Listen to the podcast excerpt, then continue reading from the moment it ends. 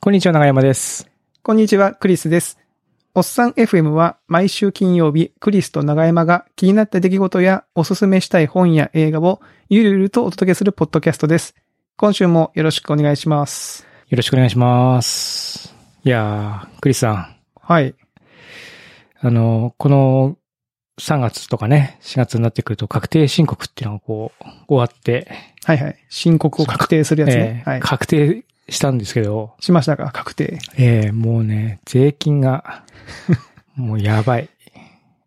税金高いっすよね。高いっすね。でまあ、税金高い。まあ、その、いいんですけど、別にね、使っていただければ国がね。え、く、え、クリスさんって、はい。普通にその会社の経理、あ、でそうですね。はい。その僕はな、なんていうか、こう、副収入ほ、実はほぼないので、うん、もう会社にやってもらってますね。もう確天定申告。天引きされるっていう感じで、はいそうですおしまいって感じですね。はい。あでもなんかあれですよね。給与明細とか、給与明細でないのか。まあそういうこう、明細にはこう、税金がおいくらで、あ出てま保す険がね。おもいくちらろでみん。もちろん出てたいなますよ。あーいやさ高いなと思いますよね。あ、会社員時代だと月じゃないですか。うん。で、こう、あそうかフリーランスになるとね、うん。あの、こう、全額がこう、バーンって出るんですよ。一応分割になるんですけども、最うんう終、んその、か何回かに分割はされるんですけども、うんうんうん。額がボンと出るので、うーん。これぶっちゃけ、一番二十歳ぐらいの時僕働き始めてるけど、その時の年収だな、みたいな。あなるほど。でも逆に言うと、税金でそれだけ納められるようになったんだぞっていうことでもあるわけですよね。うん言ったらそうですね。いい、いい見方をすると。だってまあいい見払方をするとねったからって別にゼロになるわけじゃないでしょ手も手元に残るのはね、もちろん。うんそうそう。いやー、だからちょっとね、この時期になってくると、こう、国にはしっかりしてほしいみたいな気持ちになりますね。そうね。まあ払うから、ちゃんと使ってくれよっていう。 ことですそうよねですね。でもどう、ね、うんどうせさ払うからには、うん。こう、よりよくね。なるようになってほしいなっていうのは、ね。もちろんもちろんもうあるんですけどね。で、ほら、まあもちろん税金が高いってことは、まあそれなりにね、その、かすあの、頑張って稼いでるということでもありますので、まあ、全然いいんですけど、なんか、付随していろんなものも高くなりますからね。例えば、あの、保育園のお金とか、まあ、ああ、そう、補助とかもそう出そうなそくなうるしうんね。まあ、けだ結局、まあも、もちろんね、いっぱい、その、頑張ってあ働いて、えーお金をいただいてはいるんですけど、なんていうか、うん額面ほど、その、めっちゃ使える感は、そんなないんですよね。そう不思議なもんでねすようん。いやー、もう今日午後、その数字を見見てから全然やる気が起きなくて。ちょっとちょっと、 やる気が。まあ、数字を見ちゃうとそうか、そうなっちゃいますかね。あはーい俺、そう、すげえな、みたいな。はいはい。国になりてえなと思いましたね。逆にその集める側うに。ん まあちょっとね、ちょっと気を、ちょっとね、テンションブーンと下がってたんですけども、ちょっと気をね、取り直して、頑張っていきましょテンション上げてね、いきたいと思うんですけども。う。はなんい。か、クリスさんこれ、ノートに、ギターのメンテナンスって書いてあはるい。んですけギターのメンテナンス。あの、僕ギターを弾くん、弾いてたんですよね、昔。ど。で、あの、はい。もう、中学校の時にもう母おう親あにれな買っんか、てもらった。はい。バンドやってるのは、今やってるの、ボー、今っていうかあボーカルですまあう。今、うんん。歌歌。あ、ギターではないんですね。ギターじゃない今んねですよ。あじゃあ、若かりし頃。そうそうそう。中若気の学至りで生の時に、若気の至りでね、やっぱあか、ーその、買いますよ。よね。買わっちかゃってるわかる。で、未だにその30年前のギターを使ってるんですよ、僕は。物持ちがいい。青いギター、タック松本モデル。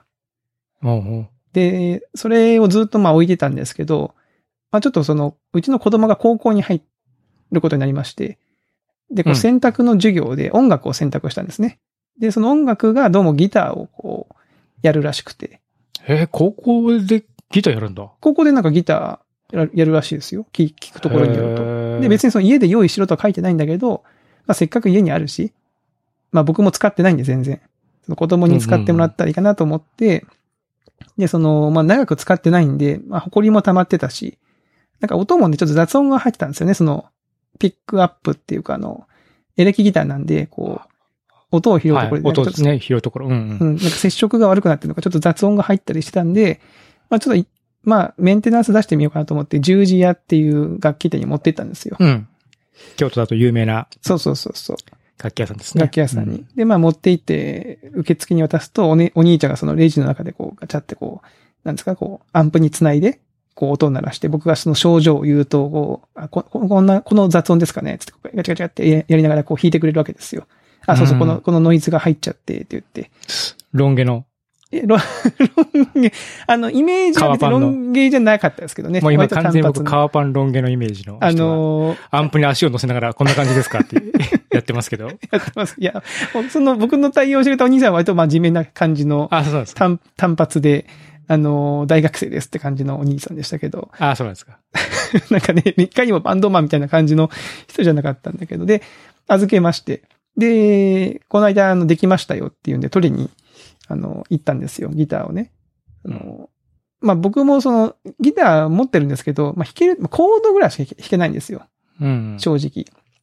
で、その、なんていうんですか、その、えー取りに行って、えー単に受け取ってね、メンテナンス代払って受け取って帰るだけかなと思って行ったら、お兄さんが、なんか、あ、あのー修理終わりましたんで、つってなんかちょっと接触がね、悪くなってたんで、こうネジとかも締めて、ギターの弦も張り替えて、ボディも磨いてたんで、あの、お客さんではちょっとチェックしてもらいますんで、ってことで、 あの、有無を言わさず、なんかし、あの、視聴室、あの、しか、なんていうの、え、し、し、あの、お試しのできる部屋はいはいはい。うん。なんかこう、防音になってるみたいなところに連れて行かれたんですよ。で、うんえ、弾くのと思って。その、 僕、その正直、ないんですよ、その手持ちのフレーズが。うんこっちのマインドとしてはね、ありがとうございました。そうそうそうそうって言って帰るつもりが、そうそうそうそうい。きなりステージに上げ上げられちゃったあわけですげらね、れちゃうわけでしょ。で、ただ、連れて行かれた部屋が、こう結構分厚い扉の防音の部屋だったんで、ああ。これなら別にちょっとね、自分の好きな、あなんか知ってるコードでも弾きゃいいかなと思って、うん。まあ、ちょっと安心して座って、で、お兄さんがこうアンプにつないで、結構デカめの音、デカめ、なんかアンプがね、3つぐらいあったんですよね、大きなアンプが。うんうんうんで、そこにこうつないで、結構ディストーションが結構効くような感じのセッティングとかもして、じゃあ、あじゃあ、あの、こちらで弾いてもらいますんでって 言って、あ、わかりましたって言ったら、お兄さんが、あ、あの、例えばこちら扉開けさせていただいてますって言って、 えーと思って、その、なんで、わかんないんだけど、ドアは開けさせてもらってますって、有無を言わさず言って、じゃあ、終わったら声かけてくださいって、去ってどっか行っちゃったんですよ。ええと思って。で、その、何、何を弾けばいいかわかんないんですよね。確かにね。で、こういう時にほら、なんか手持ちのなんか、ね、あのーフレーズ持ってる人はいいですけど、僕、え、な、ない、なんかそないのんビでーすズよのオープニング、オープニングとかなかったんですかいやそれもね、一個だけあるとしたらね、ビーズのね、レディナビゲーションっていう曲、レディナビゲーションって昔あったじゃないですか。うんうんあれのギターのリフはちょっと弾けるんですけど、おういやでもさ、正直、ビーズのギターメンテナンスに出して、その30年前の、その30年ぐらい前のビーズのリフ弾くって相当恥ずくないですかいいや、やその、いいや、わかりますいやこの恥ずいさや。いや、それは100点じゃないですか、や、別に100点じゃない。いもやう店員さんもほっとしますよ100。点なあ、のかよかった、みたいになるじゃん。ないややっぱり、もうみこたいれな感じにな る。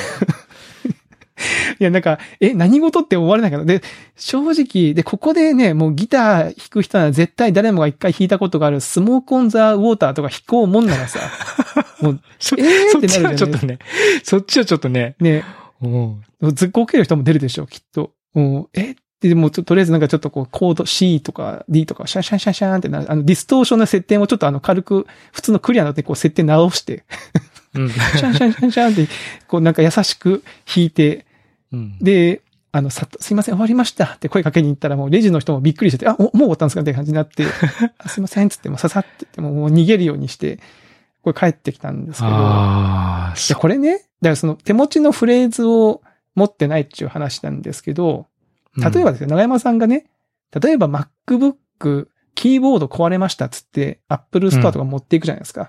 うん、で、うん直しましたっつって、ちょっと試し、試し打ちしてくださいって言ってさ、その店内にモニターがもう誰もが見えるところにこう出てて、なんか書いてくれみたいな感じになったらどうすか何書きますそういうこと何ですよ、つ書くかなまりは。ああ、確かに。そう、ねもうハローワールドみんとなか書かないでしょだって。見ようと思ったら見えちゃうってことですよね。そうそうそうそう。ああ、それ難しい。もうだってコード、ね、みんなの前でコード書くなんてちょっとは怖くないですか長山さん前ほら配信してたじゃないですか、コードを書くみたいな。うんうん。だああいうことですよ、いつやーまり。僕はもう強制的にその何の心の準備もないままにあれをさせられてしまったわけですよ。確かに心の準備があって配信したとしてもすすげえ焦りますからね。でしょうん。それを、うん。 ね。あの、多分、人に言わせりゃね、そのギターのメンテナンス終わって取りに行ったのに、何その、試し引き当然やるでしょっていうことだとは思うんですけど、もちろん。まあね、ちゃんとできてるよっていうことはね、店員さんの方も、後から文句言われてもね、あれですからね。そうそうそうそう。う。うん。で、なんかちょっとそのレジでもういそいそとこうね、あの、手続きししてたら、レジの中では別のお兄さんが別のギターをちょっとこうチェックしてたんですよね。うん、うそんした。ら普通にこう、ドレミファソラシドとか弾いて、てててててててて、みたいな。弾いて、なんか C とか D とか弾いて、ちゃんちゃんちゃんって試してたんで、あ、これで良かったのかってちょっと思いましたよね。なんかもうあ、丸投げ、確かに別にそのバリバリ、音のチェックに行ってんだから、別にバリバリ演奏しなくてもいいよなっていう音が出るかっていうことが分かればいいのかな。そうそう。だからキーバー、キーボードもね、で、とりあえず一個ずつこう、パパパパパパってう押しん、ていけばいい ABC とかね、うん。押せばいい押せばいいってことかな。だと思いました。うんっていうね、話ですよ。なんかその、でももうテンパっちゃって。なんか弾かなきゃ、で、ほら、隣の、なんか二部屋あって、隣の部屋ではベースの人がなんかすごい活かしたなんかベースを鳴らしてるんですよ。ドゥドゥドゥドゥみたいな。で、なんか、え、もしかしてこれにセッションしなきゃいけないのかなんか気持ち にすらなってしまったっていう、 そこで自然にセッションが始まったらもう十字架の CM ですねえ。かっこいいですよ。もうね、ね、十字架の CM になりますよね、これはね。うん。 っていう話でした。すいません。僕こういうね、しょうも ない。あのーはい、ちょっとね、ちゃんとこう、うんフレーズを持っておきたいなってそうですね話ですね。えー次回、次回メンテナンスの時ちょっと練習してから行きましょ練習してから行きます。うえはい。で、長山さんなんかあれですか、最近、なんかビデオ、動画を見てる。ーまたちょっとね、動画少し見たんです。いや、あの、コブラ会のね、うんあの、クリスさんが紹介してたじゃないですか。で、しコまブしたラ会面白そうだなと思って見ようと思ってたんですけども、うん。なぜか脇道にそれて、ちょっとサムハン金法のことを頭によ、頭によぎってですね、そういえば、サムハン金法の映画見たいなと思って。サモハンピン若ポい頃ーですか。ほうほう。うん。で、うん Amazon プライムで、その、サムハン金法検索したら、うん。結構で、いくつかね、作品出てくるんで、うん。その、僕好きだった五複製ってやつを、七複製っていうね、7の方が有名なんですけども、うん。僕5の方が結構好きで、その五複製っていうのをね、ちょっと見たんですよ。五複製ってどんなやつでしたっけ七、七複製と続きなんですか、これは。そう、多分、多分、多分続きで、ちょっと、うん。えっとね、五複製がヒットして、七複製に行ったんかな。なるほど。でも確かに僕子供の頃見てましたよね。このジャッキー・チェンでしょジャッキー。結構、サマン金法って、うん。なんていうか、今、その記憶では結構、うんなんていうんですかね、こう脇役みたいなイメージでいたんですけども、うん。五複製だとめちゃめちゃ主役でいい役なんですよ。メインの役で。うーん。んで、逆にジャッキー・チェンとかちょい役とか、なんかちょっとダメな刑事みたいな感じの扱いなんですね。で結構サブメインでもないサブキャラなんですよ。メインのメンバーでもないんですよね、そうなのなんかうん、パッケージ見るとめっちゃメインキャラっぽくなってるけど。そういただ、日本ではもうジャッキーの方が少し有名になってったのかな。だかなるら、ほどねあの、日本向けの、うんあの、売り方としては結構ジャッキーメインなんだけど、見に行ってみるとわ脇役やんけみたいな感じほうほうほう。の構成になってたりとかして。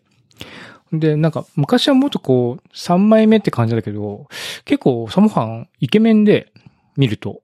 へえ。うん。体型こそなんかちょっとこう、太った感じだけど、なんか目もクリクリとして可愛いし、結構ね、いい感じなんですよ。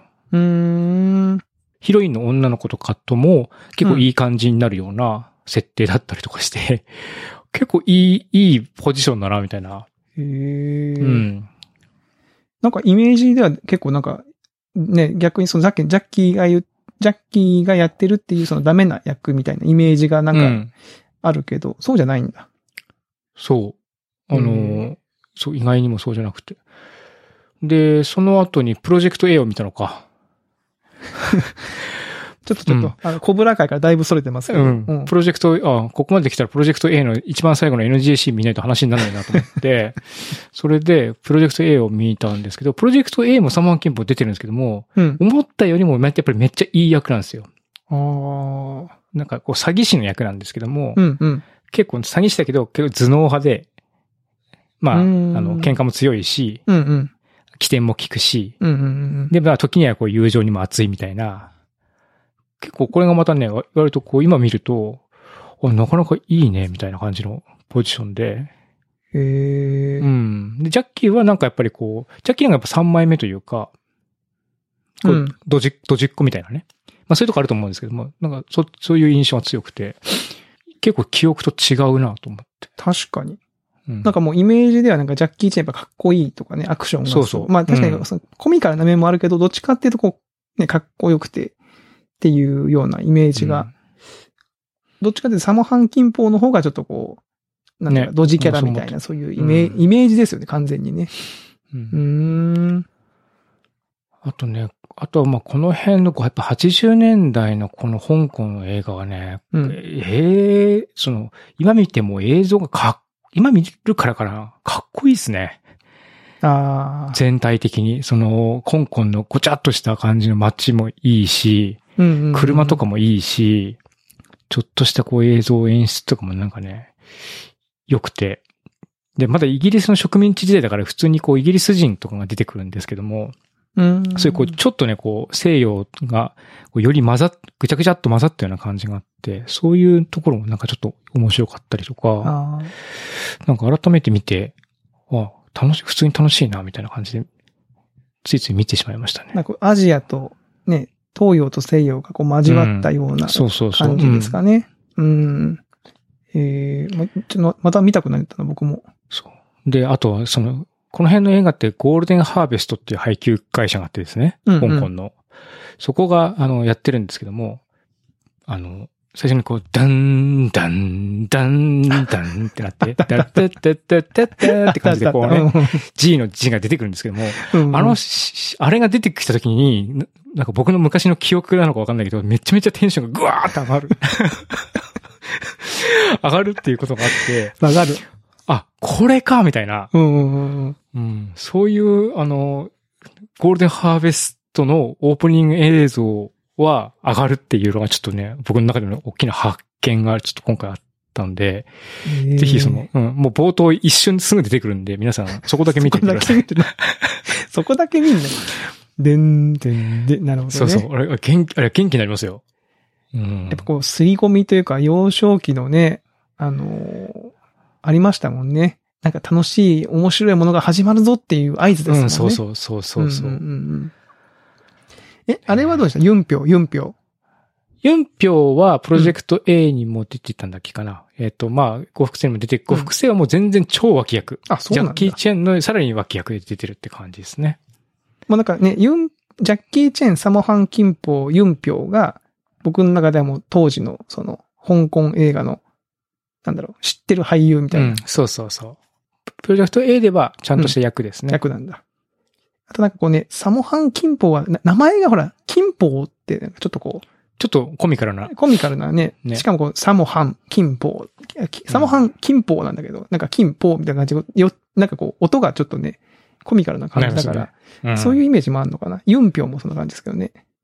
僕もサモハン・キンポウとデビッド・ハッセルホフは僕の中でのこう、永遠の、 やっぱりこう、ヒーローみたいな。あ、黄色。デビットあのちなみにデビット・ハッセルホフは、あの、ナイトライダーっていう車が喋るドラマわのか、えっと、うんマイマイケルっていうね、役をやってた俳優さんの名前ですけども。あの髪の毛がちょっとこうなんかふふわふわっとした感じの。そうそうそうでしそうょうんうんこの二人はやっぱりね、僕の、やっぱりこう、上がりますね。見るとね。あ、ナイトライダーも今急に見たくなったわ。 ナイトライダーの話聞いたら、ナイトライダーも、 うんななかなかね、コブラ会にたどり着かない。たどり着かないね、これはうね。ん。全然遠くなってんじゃないですか、これ。あと、うん。あと、ジャッキーのね、スタントシーン。うん。うん。でそのさっきちらっと言ったその最後に NG シーン、プロジェクト A の NG シーンっていうのは、まあ見たことない人に説明すると、時計台からジャッキー・チェーンがバーンとお普通に落下して、下にぼあの、落ちるっていうシーンがあるんですよ。で、普通に痛そうなシーンなんですけど、それをジャッキー本人がやってるってシーンなんですね。で、一発撮りかと思いきや、なんか2回ぐらい、多分さ、2テイクか3テイクくらい撮ってて、そう。で、NG シーンがね、そのテイ使えなかったテイクがね、まあ多分本人的にももうもったいないと思ってつ、ね、どうにかねじ込みたいと思ったんでしょうね。痛かったし。あの、出るんですけど、途中でポールとかにガーンとぶつかってて、もう明らかに痛そうで。うんあれ気が狂ってますよね。だって、何にも命綱とかつけずに、そう。のなんだろう。ふあの、ちょっとテントみたいなやつでこう、衝撃を吸収しながら落ちていくみたいな感じでしょいや、もうね、そう。いや、僕当時結構吸収してたんだろうなっていうふうに思ってたんですけど、うん。そういう記憶でいたんですけど、今見たら何の、あれでもなかったですよ。普通に落ちてた。マ ジ何で。の、その、クッション性ゼロですよ、あんな。いやー、怖いわうん。あれは本当に気が狂ってるなって感じでしたね。ー。いや、すごいですよね。くるうん、車車の下人間が通り抜けるカースタントとかもあったりとかしたんですけど、その辺もちょっとね、頭がおかしいなって感じでした。怖っゾッとしますよね。ちょっとします。そう、だから、当時は、うおーみたいな感じだったけど、今見ると、ちょっと、ちょ、ちょ、ちょ、ちょ、ちょちょやめた方がいいよ、みたいな。うんそういうのはもう、C、CG とかでやろうよ、みたいな、わかるわかる。なんだけど、やっぱ、当時はね、あれがやっぱりこう、見せ場というかね。うん。うん、いや、み、なんかね、よかった、みんな生きててちゃんと。よかうんジャッキー・チェンのスタントちょっと見たくなったなまた、なんか、コブラ会も見たし、僕は、ちょっと見てみようかな、ジャッキー・チェン。えー、ジャッキーチェン。まあ、サモハ、五複製、七複製みたいなね。うん。そう。うん。ね、僕そなんのか、辺他に書いてあるこの映画は何なんですかあ、これね、その、さらにその枝分かれでね、うんあの、呉服製ってこう、まあ、コソドルみたいなね、ちょ、ちょっと悪い人たちが、まあ、さらに悪い人たちを、まあ、頭からかすみたいな、そういう話なんですけども、うんうん。ちょっとで、まあ、全然違うんだけど、その、黄金の七人っていう映画があって、フランス。スの映画かな。えっと、まあ、オーシャンスイレブンのネタ元みたいな風に言われてるやつなんですけどもあーはい、はいはいはいまあなんかこう、頭脳派のリーダーがいて、そこにいろんな特技を持った人たちが集まってきて、うん。えーそれで銀行に眠っている金塊を取りに、盗ん盗み出すみたいな。うん。あと、あとルパンとかね、ルパン三世の元ネタとかとも言われてますけど、うん、うん、うんうん。でなんうんで、まあこれをなんかふっと思い出して、昔見たんですけども、結構記憶が曖昧なんで、こっちもね、ちょっとまた見てみたいなと今思ってるって感じですね。えー、まあ、1時間半ぐらいなのか。そう、これはもう66年の映画なんで、もう古典に近い感じの映画なんですけど、ただ今見ても多分全然これもかっこいいと思うんで、レンタルだと見れるって感じかな。なるほど。うん。結構その辺のいわゆるこうなんかね、特技が集まっ、特技の、まあもともとは多分7人の侍とかだと思うんですけども、まあ、そ、それの、こうもっとエンターテインメント性を高めた作品みたいなのの、まあ金字塔としてこう、挙げられるのをふと思い出したんで、まあちょっとこれも今後見たいなと思ってるって。面白そう。そうですいや、僕あの、オーシャンズイレブンもそうなんですけど、チームでなんかやる話結構好きなんですよね。あのね、いろんな、あれでしょ、特徴、特徴があって。そうそうそうそうそうう。んうんうん、わかります。いいですよね。うん。だからミッションインポッシブルとかも結構最初の頃とか、割とその、ね、チームで解決。まあ、最終的にはトム・クルーズが頑張るんですけど、うんうん、一応チームでこうやるぞっていう話なんで、ね、ごあの、オーシャンズイレブンとかもそうですけど、なんかああいうノリがいいですよね。チームでやるぞ系のやつ。うん。そうですね。えー見てみよう。ご複製。ご複製もおすすめです。かっこいいです、映像まあが。きもう聞いたらいいねカンニングモンキーが見たくなった。まあいいや。ああ、カンニングモンキーもいいね。もうこの辺はだ、 もうあれだね。全部いいね。全部いいね。お思い出補正がかかってるから。見ると、見るとがっかりするかなと思ったけど、でも今の話を聞くと見ても面白そうだなと思った。うん。結構短いし、今見ると。うん。サクッと見れますね。見てみよう。なるほどですね。クリさんははい。僕の方はですね、小説をちょっと紹介したいなと思いまして、久しぶりに。久しぶりですね。はい。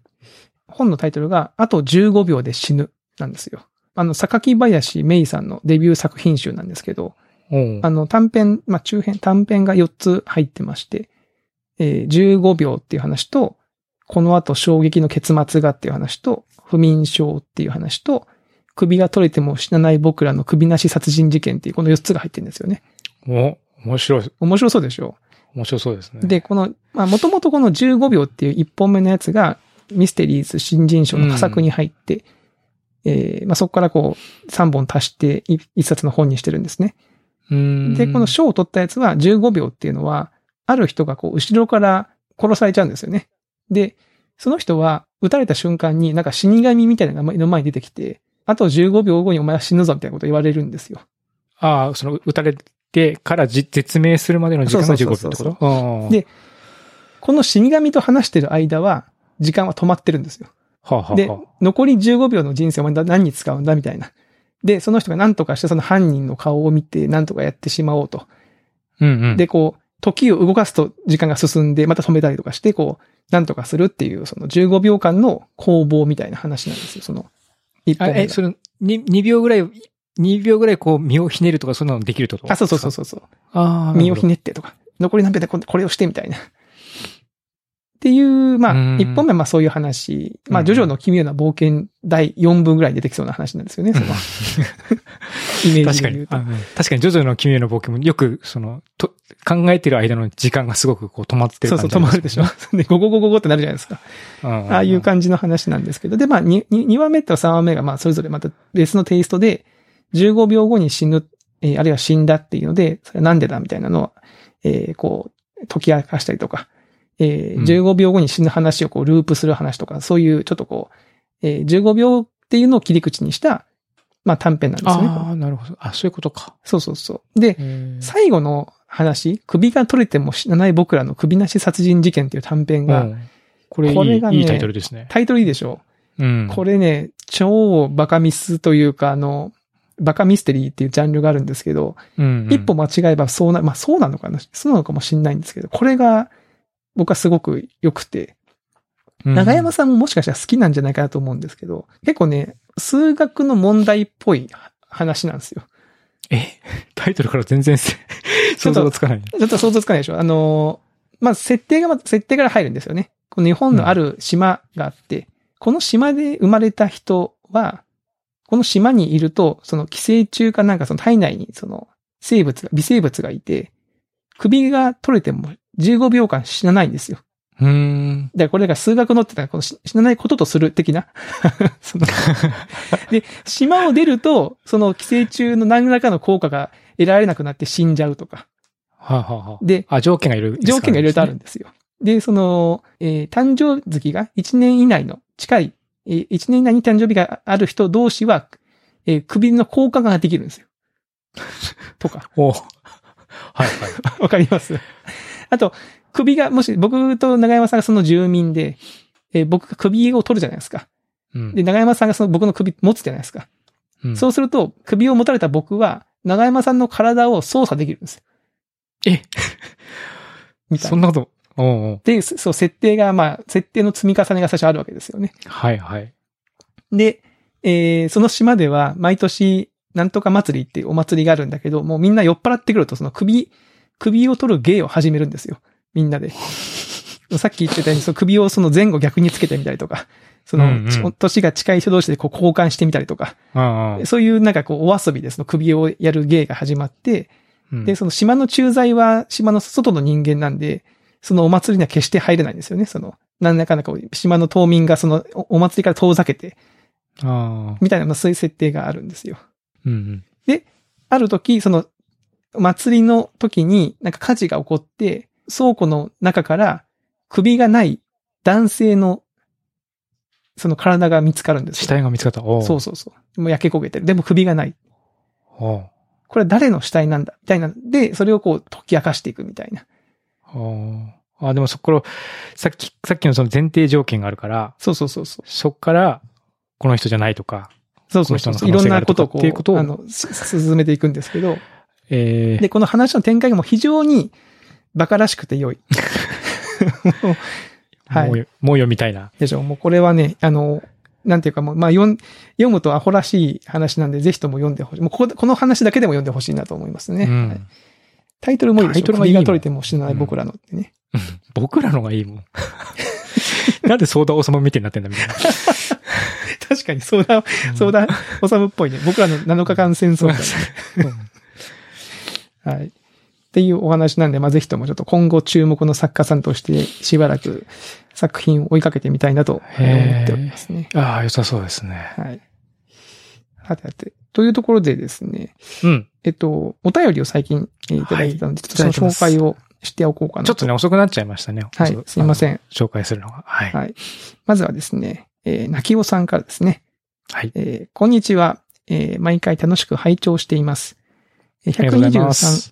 えーセコンさんと SNS への距離感の話で紹介されていたイテウォンクラスをネットフリックスで見ました。韓国ドラマは初めてでしたが、おっさんでもハマるという評判通り、第3話からは続きが気になって一気に見てしまいました。一方、一緒に見始めた妻は、えー盛り上がる、盛り上がり始める前の2話で興味を失って離脱してしまいました。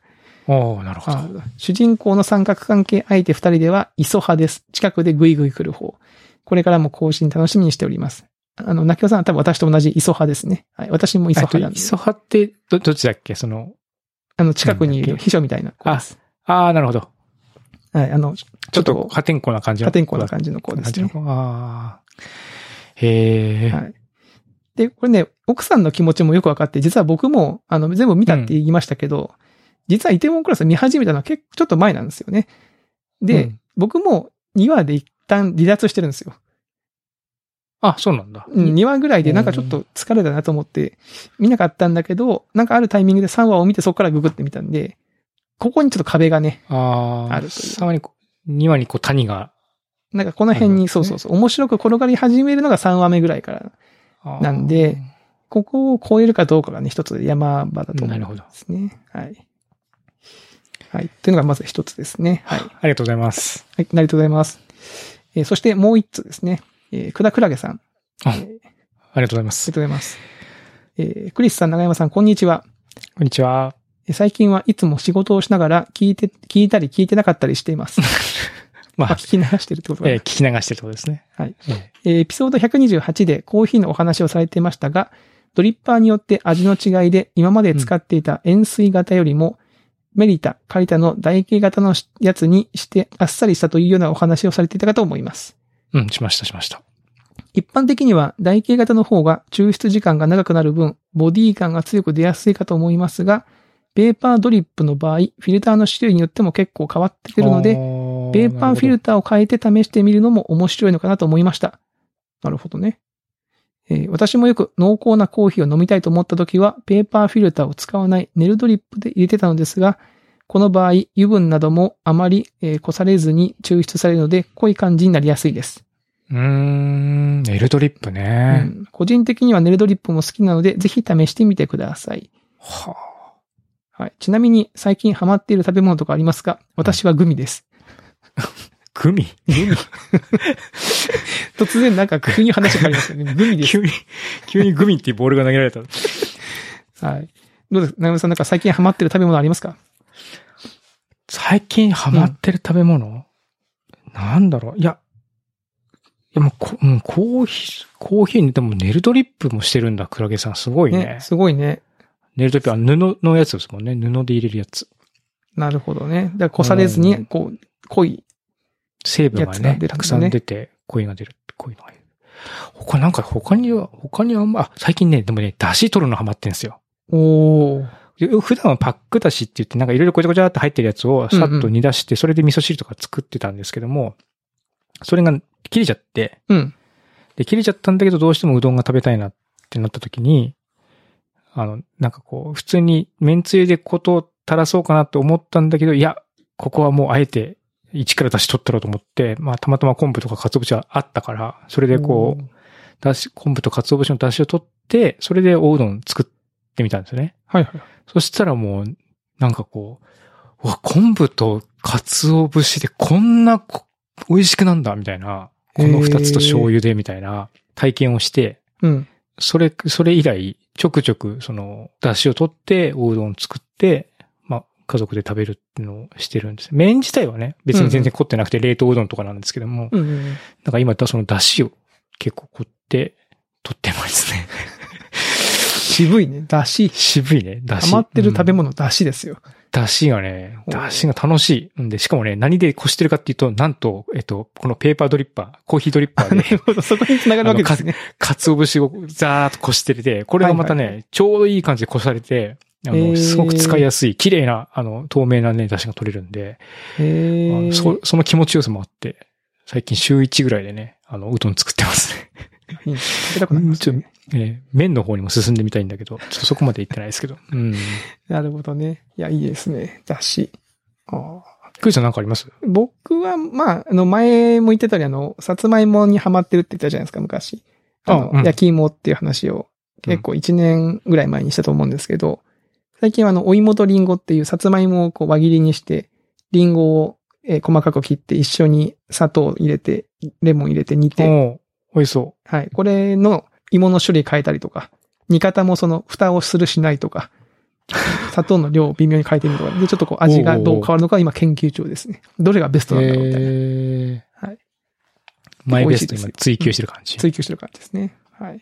このクラゲさんのグミってなんだろうね。え、グラグミ作ってんのかなもしかして。いや、これ多分なんか、なんだろうな、なんか多分、なんかこう、お菓子のなんかのグミだと思いますけどね。作ってはないと思うけどあれまな。 あ、でもまあいろんな硬さとか最近ね、うん、そあうそうそうそう。りますよね。かすげえハード系のグミとか、あるある。うん、あるから。うん。あ、それとりあえず私は、はグミですだけぶっ込まれると困るんですよ。グミについて今度聞いてみた いですね、またね。私はグ、 私はグミですってこの一文めちゃめちゃ面白いですけどね。本当ですね。これ、うなぎ分ってやつですね、これね。え、裏気分って何ですかえ、あの、ほら、その、な私はこれを食べたいとか、これを食べますっていう時にこう言うじゃないですか。私はグミです、みたいな。はいはいはい。ああ、はい。普通に読んだら、その、私はグミですって、グミ、グミ人間みたいな。